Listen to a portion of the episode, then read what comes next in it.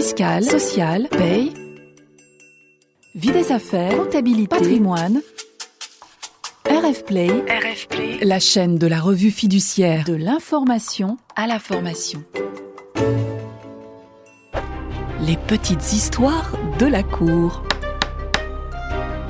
Aujourd'hui, dans les petites histoires de la cour, nous allons vous raconter l'histoire de cette entreprise du bâtiment piégée par une terminologie trop globale sur ses bulletins de paye.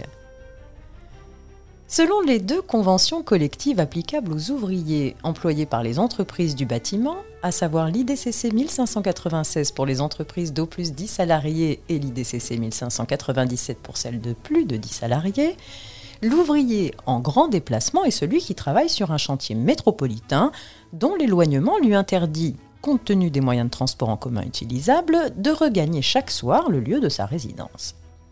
Ce salarié doit percevoir une indemnité journalière de déplacement correspondant à ses frais supplémentaires de logement et de nourriture, ainsi qu'une indemnité pour chaque heure de trajet non comprise dans l'horaire de travail, égale à 50% de son salaire horaire, sans majoration ni prime compensatrice des frais complémentaires que peut impliquer le voyage de déplacement, sauf si ces frais sont directement remboursés par l'entreprise.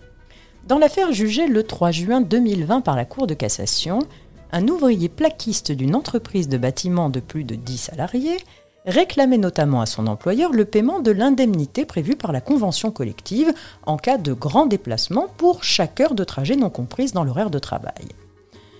La Cour d'appel l'a débouté de sa demande. Pour les juges du fond, il ressortait en effet des documents fournis par l'employeur, à savoir les plannings journaliers des déplacements, le détail du paiement des indemnités et les extraits du grand livre comptable, que le salarié avait perçu une indemnité pour chacun de ses déplacements. Les magistrats se sont aussi appuyés sur le fait que les bulletins de paye du salarié faisaient état de plusieurs sommes dénommées remboursement frais déplacement, qui, additionnées, représentaient plus que l'indemnité sollicitée par le salarié. Saisi par le salarié, la Cour de cassation a cassé et annulé l'arrêt de la Cour d'appel. Pour la haute juridiction, les juges du fond auraient en effet dû rechercher, comme cela leur était demandé, si le salarié avait, pendant la période litigieuse, accompli certains de ses trajets de grands déplacements hors de son temps de travail et s'il avait perçu à ce titre l'indemnité prévue par la convention collective.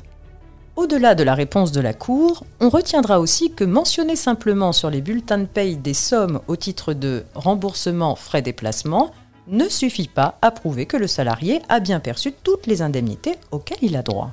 Les employeurs ont donc vraisemblablement tout intérêt à bien distinguer sur les bulletins de salaire les différentes indemnités versées aux salariés au titre de leur grand déplacement, indemnités au titre des frais de logement et de nourriture et indemnités de trajet. Moralité, le fait qu'un salarié en grand déplacement ait perçu à ce titre une indemnité apparaissant sur son bulletin de paye ne prouve pas qu'il a également touché l'indemnité prévue par la convention collective pour les heures de trajet non comprises dans son horaire de travail. C'est ce qui ressort d'un arrêt rendu le 3 juin 2020 par la Cour de cassation. Les petites histoires de la Cour.